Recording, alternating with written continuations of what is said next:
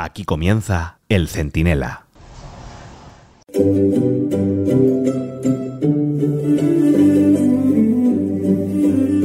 Dentro de 48 horas, el PSOE viajará a Suiza a intentar calmar a Puigdemont. Serán 48, serán 72, pero será. Y lo será porque Puigdemont le ha amenazado con acabar con la legislatura o al menos impedir gobernar a Sánchez si no cumple con lo firmado. Además lo ha dicho de una manera pues muy mafiosa. Algo así como que le voy a enviar una cabeza de caballo, como en la famosa escena del padrino. El caso es que mientras el rey hacía lo que podía, con un canto a favor de la transición, del 78 y de la Constitución, Sánchez preparaba las maletas de Santos Cerdán para negociar cómo acabar con todo ello, para negociar a 2.000 kilómetros con mediadores internacionales y en privado, cómo terminar con lo que defendió Felipe VI dentro de sus posibilidades. Soy Antonio Naranjo, esto es el Centinela Express, y si Pedro Sánchez no nos detiene antes, ahora mismo se lo explico todo.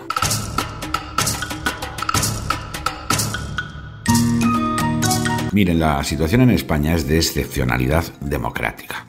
Aunque funcione casi todo, las carreteras estén puestas, las luces se encienden, se recoge la basura, estamos en un momento muy delicado. Por mucho que el régimen pretenda hacernos ver que la noche es el día, la involución es progreso, la pobreza es prosperidad y la autocracia es democracia.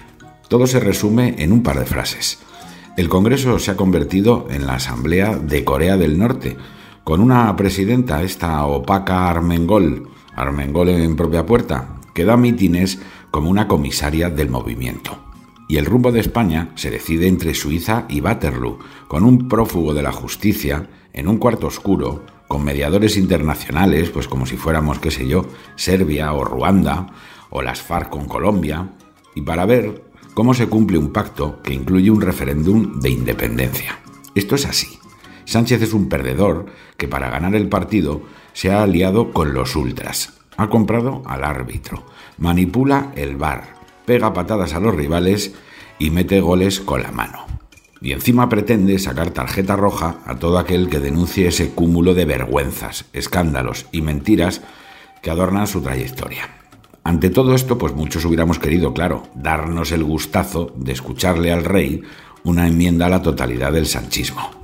Algo así como un Pedrito, hasta aquí hemos llegado. Pero no podemos pedirle a Felipe VI lo que no sean capaces de hacer los ciudadanos con sus votos y sus protestas democráticas, a las instituciones y poderes del Estado o incluso a los organismos europeos.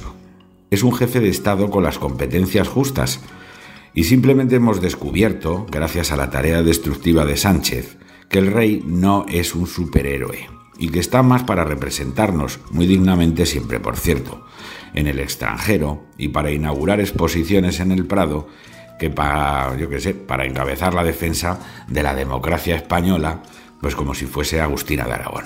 Bastante dijo el hombre, porque decirlo lo dijo. Cada generación es depositaria de los logros de las generaciones anteriores y tiene la obligación cívica de perfeccionar y acrecentar esos logros. Tiene el deber moral de proteger y conservar lo alcanzado y la responsabilidad de entregarlo a las generaciones que la sucedan. Pero miren, hay algo bueno en su inteligente y sutil discurso. Su defensa de la Constitución es una enmienda al muro de Pedrín y lo derriba de un manotazo a este muro que él quiere levantar para meter allí confinados a todos los ultraderechistas, que básicamente es ultraderechista en España todo aquel que no le ríe las gracias, no le vota y no se traga sus patrañas porque en adelante nadie en el gobierno podrá decir, y si lo dice tendrá que ponerse colorado, que estar con la Constitución y señalar los abusos de Sánchez es un acto de insurgencia. ¿También el rey es un revolucionario entonces? Por recordar lo obvio. Bueno, ¿y ahora qué? Se preguntarán. Pues a seguir peleando con las armas que concede el Estado de Derecho, que no son pocas.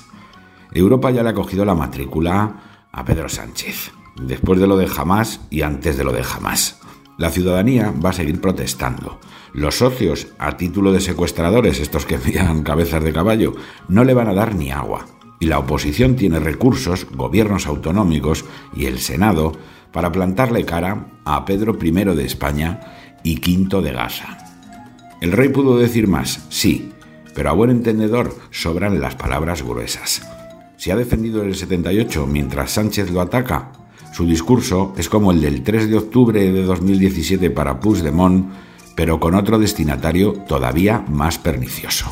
Se llama Pedro, se apellida Sánchez y es el enemigo número uno de la España constitucional.